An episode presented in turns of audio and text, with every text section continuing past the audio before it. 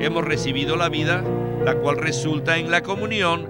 La comunión trae la luz, la luz hace que necesitemos la sangre de Jesús, el Hijo de Dios, para que así podamos recibir más vida eterna. Más vida, más comunión, más comunión, más luz, más luz, más sangre, y más sangre, más vida. ¡Aleluya! Bienvenidos al estudio Vida de la Biblia con Witness Lee. Esperamos que este estudio vida los introduzca en un disfrute más profundo de las escrituras y de nuestro querido y precioso Señor Jesús. Visítenos en nuestra página de internet radiolsm.com y allí podrán escuchar gratuitamente todos los programas radiales del estudio vida. En esta ocasión, en el estudio vida del libro Primera de Juan, veremos un ciclo espiritual maravilloso en los primeros versículos del capítulo 1. Y este ciclo nos permite crecer en vida hasta la madurez. En los mensajes anteriores hemos visto que la relación de vida que los creyentes tienen con Dios es inquebrantable e incondicional. Sin embargo, la comunión que los creyentes tienen con Dios sí puede verse interrumpida y además tiene varios requisitos. En cuanto a esto, en 1 de Juan capítulo 1 versículo 7 leemos lo siguiente. Pero si andamos en luz, como Él está en luz, tenemos comunión unos con otros, y la sangre de Jesús su Hijo nos limpia de todo pecado. En su primera epístola, el apóstol Juan describe la vida cristiana como algo muy práctico, cuando habla acerca de los requisitos correspondientes en cuanto a la comunión divina. Pues bien, en esta ocasión continuaremos hablando acerca del primer requisito, que consiste en confesar nuestros pecados. Y este mensaje lo hemos titulado Los requisitos correspondientes a la comunión divina. Y nos agrada presentarles una vez más a Eric Romero, a quien hemos invitado para que nos colabore con los comentarios. Eric, Muchas gracias por haber aceptado nuestra invitación. Es un privilegio estar de nuevo en el programa. Sin duda, esta es una palabra muy valiosa, pero que además nos traerá mucha luz. Quisiera comentar brevemente que en este segmento específico del ministerio, no estamos hablando acerca de la relación de vida que tenemos con Dios. Nuestra relación de vida con Dios es permanente no está sujeta a cambios, ni tampoco puede terminarse por causa de alguna falla o pecado de parte nuestra. No obstante, nuestra comunión con Dios sí tiene algunas condiciones. Y una de estas condiciones consiste en confesar nuestros pecados, para así experimentar la limpieza de la sangre de Jesús. Esto restaurará nuestra comunión con el Señor. El énfasis de este mensaje es muy práctico, pero no se trata de un método, sino de nuestra experiencia de la vida divina. Gracias Eric por mencionar eso. De hecho, ya hemos cubierto este punto en los últimos dos mensajes. Y como mencionamos en la introducción, este es el tercer mensaje acerca de los requisitos correspondientes a la comunión divina.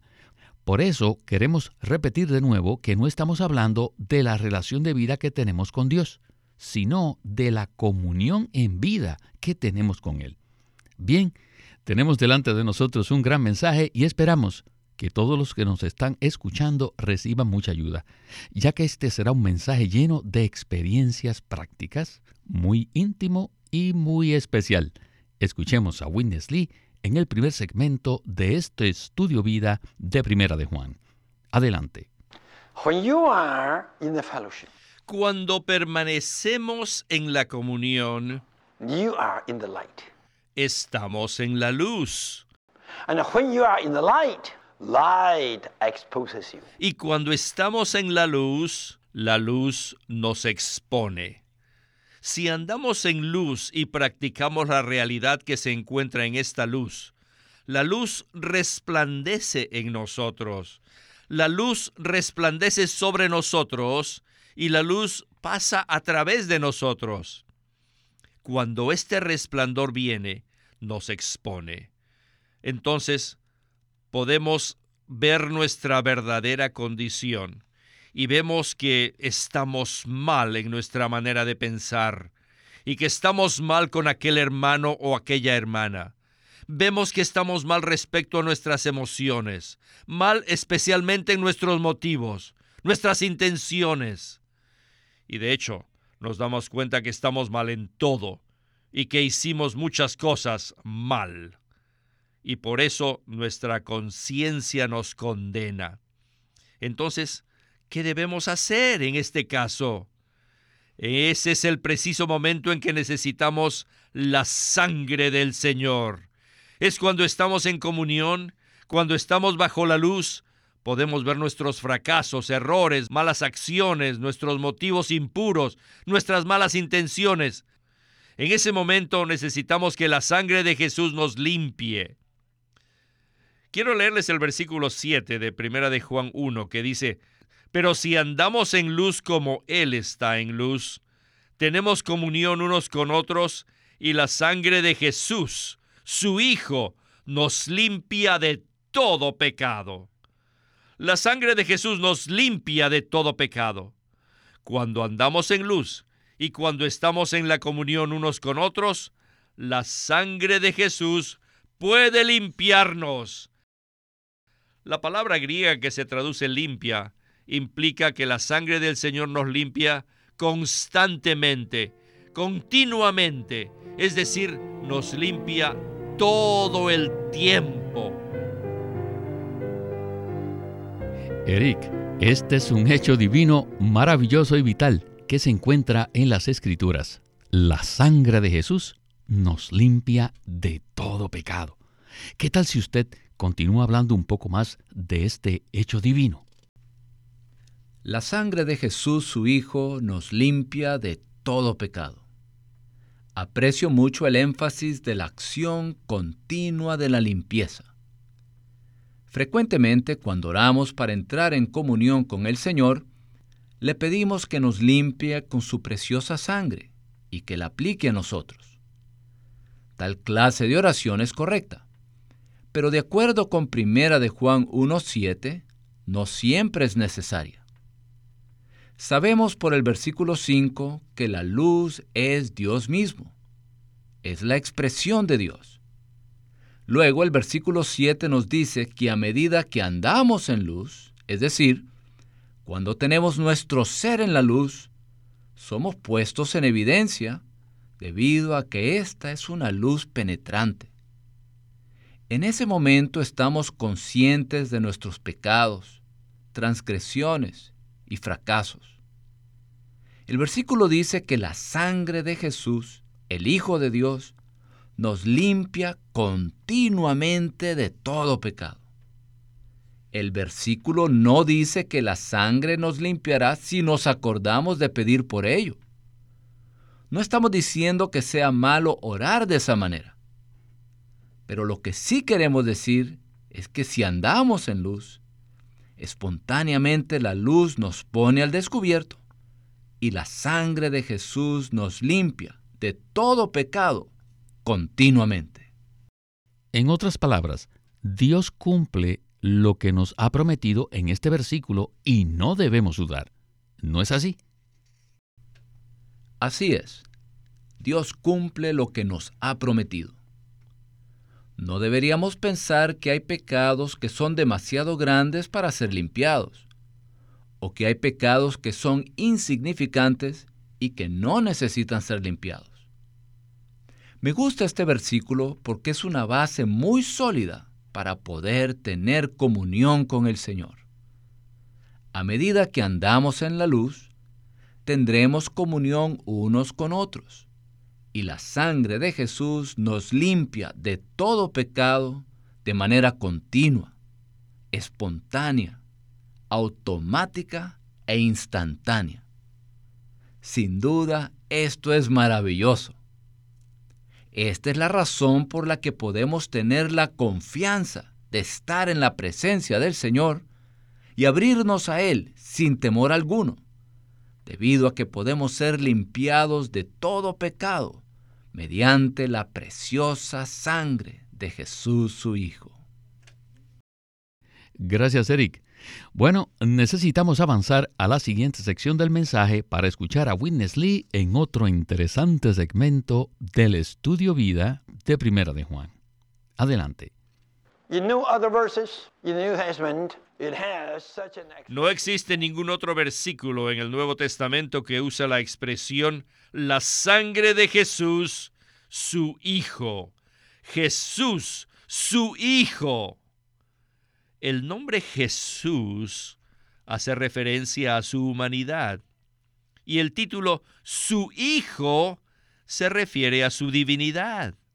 Jesús era un verdadero hombre y la sangre de Jesús es la sangre genuina de un hombre genuino. Debido a que somos seres humanos típicos, necesitamos ser redimidos con la sangre eficaz de Jesús, la sangre de un hombre genuino. El título Su Hijo denota su divinidad, la cual es una garantía, ¿ven esto? Es una fianza perdurable de que la eficacia de la sangre de Jesús, el hombre, perdurará, durará para siempre. La humanidad del Señor lo califica para derramar su sangre para nuestra redención. Y su divinidad asegura la eficacia del poder de esa sangre redentora. La eficacia de la sangre limpiadora de Jesús está asegurada para siempre por su divinidad. Eric, cuánto me agrada este punto tan tierno que nos brinda mucha seguridad. Juan dice, la sangre de Jesús, su Hijo, lo cual se refiere tanto a la humanidad como a la divinidad de la sangre del Señor Jesús. Por un lado, puesto que somos seres humanos, necesitábamos que Jesús derramara su sangre por nosotros, pero por el otro, necesitábamos la sangre del Hijo de Dios para que esta sangre tuviera una eficacia eterna. En realidad, necesitamos ambos aspectos. ¿verdad? Sin duda, Víctor. La provisión que Dios nos ha dado es eternamente eficaz. Existe un principio básico revelado en las Escrituras en cuanto a la redención efectuada por Dios. Este principio consiste en que sin derramamiento de sangre no hay perdón de pecados. En el Antiguo Testamento existían los sacrificios animales, los cuales son una tipología. El deseo del Padre es que Jesús cumpliera esa tipología al derramar su sangre en la cruz. Juan vincula de manera comprimida y condensada la deidad, la humanidad y la limpieza de la sangre de Jesús. La sangre de Jesús es la sangre de un hombre verdadero. Puesto que somos seres humanos pecadores, si hemos de ser redimidos, se necesita derramar sangre humana, según el principio establecido por Dios en la Biblia. El Señor Jesús era el único calificado para morir por nosotros, debido a que Él no tenía pecado. Sin embargo, si Jesús fuera solamente un hombre, la eficacia y efectividad de su sangre serían limitadas debido a que un ser humano es finito por naturaleza en cuanto al tiempo y al espacio. Agradecemos a Dios que cuando el Señor Jesús murió en la cruz, no lo hizo solo como hombre, sino como Dios hombre. Juan expresa la parte de la deidad de Jesús al decir que Él es el Hijo de Dios. La sangre de Jesús nos limpia de todo pecado pues es la sangre de un Dios hombre, que es el Hijo de Dios. Dicha sangre no tiene límites en cuanto a su eficacia y efectividad. En otras palabras, Eric, la divinidad del Señor trasciende el tiempo y el espacio, es decir, no tiene límites, ¿verdad? Así es, Víctor. La humanidad del Señor garantiza que la sangre derramada para nuestra redención sea humana, y su divinidad o deidad garantiza que esta sangre es eternamente eficaz y que jamás puede agotarse, ni tampoco perder su poder. Por tanto, en la frase Jesús, su Hijo, está contenida la revelación de que Jesús, nuestro Salvador y Redentor, es el Dios hombre. Como hombre, Jesús derramó sangre humana. Y como Hijo de Dios, Él nos garantiza la eficacia eterna de su sangre. Al juntar estos dos aspectos, obtenemos una sangre preciosa que es prevaleciente, poderosa y que nos limpia continuamente de todo pecado. Incluso en este momento, mientras disfrutamos de este mensaje, esta preciosa sangre nos está limpiando de todo pecado. Esto no es una teoría, no es una exposición teológica de los versículos del primer capítulo de Primera de Juan, ni tampoco es una doctrina.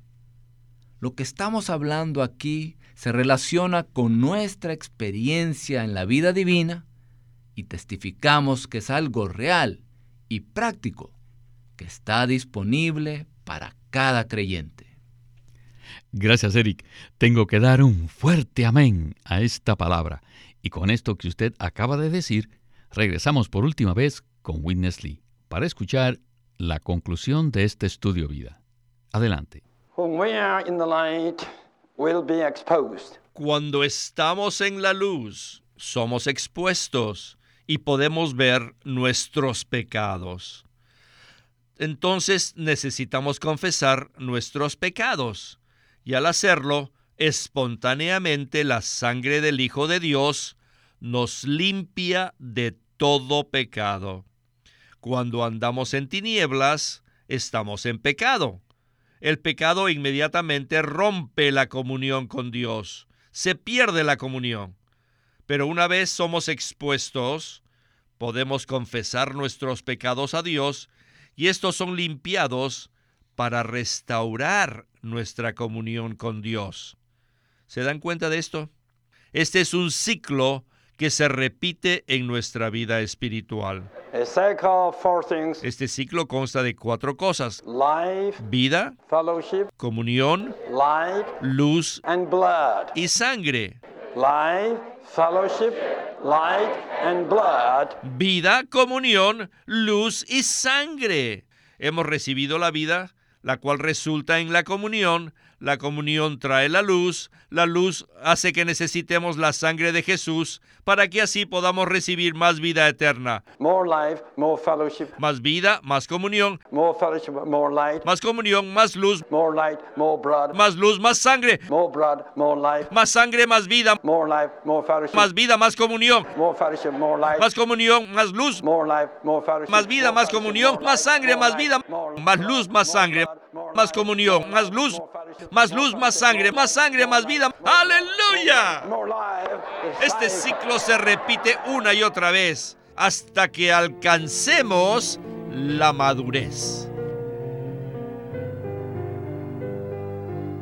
Alabado sea el Señor por este ciclo maravilloso.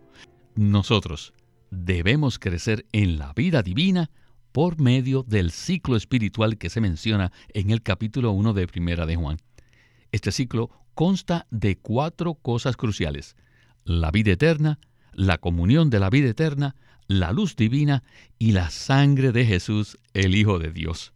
Entonces, Eric, ¿qué tal si usted nos desarrolla un poco más este ciclo de vida? Este es un ciclo que se repite en nuestra vida espiritual. Disfruté mucho la ayuda práctica que recibí cuando Witness Lee dio este mensaje.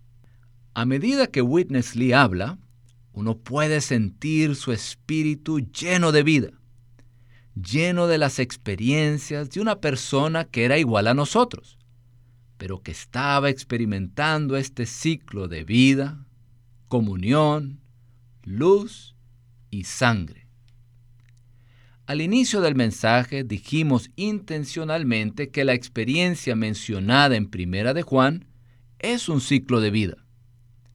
Nosotros recibimos la vida divina mediante el nacimiento divino, es decir, recibimos la vida eterna, la vida increada, la vida indestructible de Dios.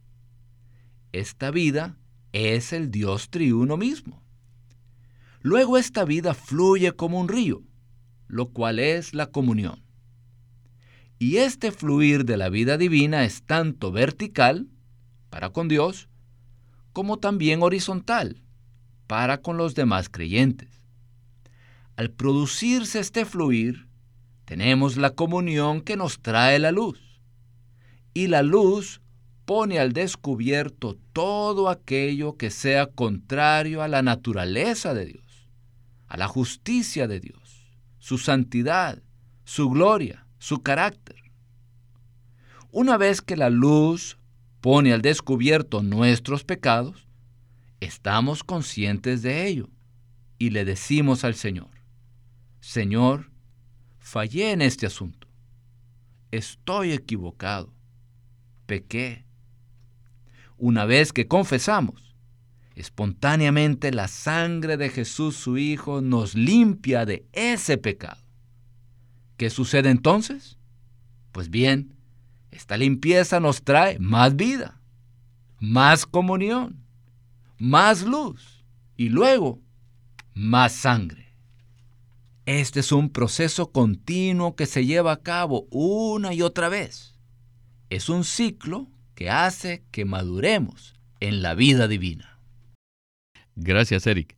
Sin duda, este es un ciclo maravilloso que nos permite crecer en la vida divina. Por un lado, somos preservados en la comunión donde disfrutamos al Dios triuno y Él nos disfruta a nosotros. Igualmente, disfrutamos la comunión con todos los hijos de Dios en la vida divina. Por otro lado, mediante este ciclo podemos crecer en vida, es decir, el nivel de vida se incrementa en nosotros hasta que estemos saturados y completamente empapados con la vida divina. Esto es lo que Dios desea para nosotros. ¿No es así, Eric? Por supuesto, Víctor. La palabra de Dios nos revela que finalmente todos llegaremos a la medida de un hombre de plena madurez. Pablo dice en Efesios 4:13 lo siguiente, hasta que todos lleguemos a la unidad de la fe y del pleno conocimiento del Hijo de Dios a un hombre de plena madurez, a la medida de la estatura de la plenitud de Cristo. Así que en el capítulo 1 de Primera de Juan podemos apreciar el ciclo de vida mediante el cual crecemos en la vida divina hasta alcanzar la plena madurez. Por tanto, quisiera preguntarles a todos los que escuchan este mensaje. ¿No quieren aprender a permanecer en la comunión con Dios? ¿No quieren crecer en la vida divina hasta alcanzar la madurez? ¿Acaso no hay en ustedes hambre por conocer mucho más de lo que hemos hablado en este breve mensaje? Si su respuesta a estas preguntas es afirmativa, quisiera recomendarles que lean los mensajes de los libros impresos del estudio Vida de Primera de Juan, para que así puedan disfrutar plenamente este maravilloso ciclo de vida. Así es, estoy completamente de acuerdo con usted, y es una excelente manera de concluir el mensaje. Por eso quisiera repetir este ciclo una vez más para que todos estemos claros al respecto. Primero, tenemos la vida eterna, y en esta vida experimentamos la comunión. La comunión nos trae luz, y bajo el resplandor de la luz experimentamos el lavamiento de la sangre. Este ciclo, que incluye la vida, la comunión, la luz y el lavamiento de la sangre, se repite una y otra vez a medida que crecemos en la vida divina hasta que alcanzamos la madurez. Gloria al Señor por esta palabra. Sin duda, este estudio vida ha sido sobresaliente y a usted, Eric, muchas gracias por su compañía en el programa y esperamos que pueda regresar pronto. Gracias por invitarme. Siempre es un privilegio y un gozo participar en el programa. Este es Víctor Molina haciendo la voz de Chris Wilde, Eric Romero la de Ron Cangas y Walter Ortiz la de Winnesley.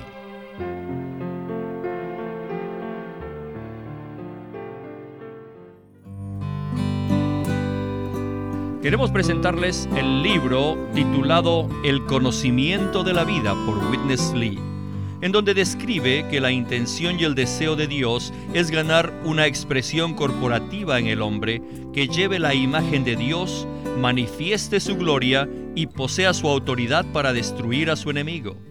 Pero muy pocos creyentes se dan cuenta de que esto puede ser obtenido solamente por medio de la vida de Dios.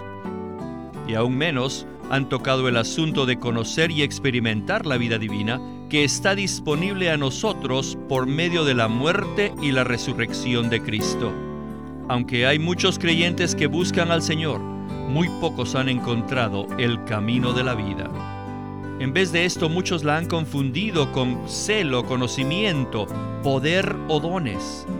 En el libro El conocimiento de la vida, Witness Lee nos ilumina el camino que lleva a la vida comenzando con la regeneración y que nos guía a avanzar y a conocer y a vivir según el sentido interno de la vida. El conocimiento de la vida nos provee con un fundamento excelente para la experiencia genuina de Cristo.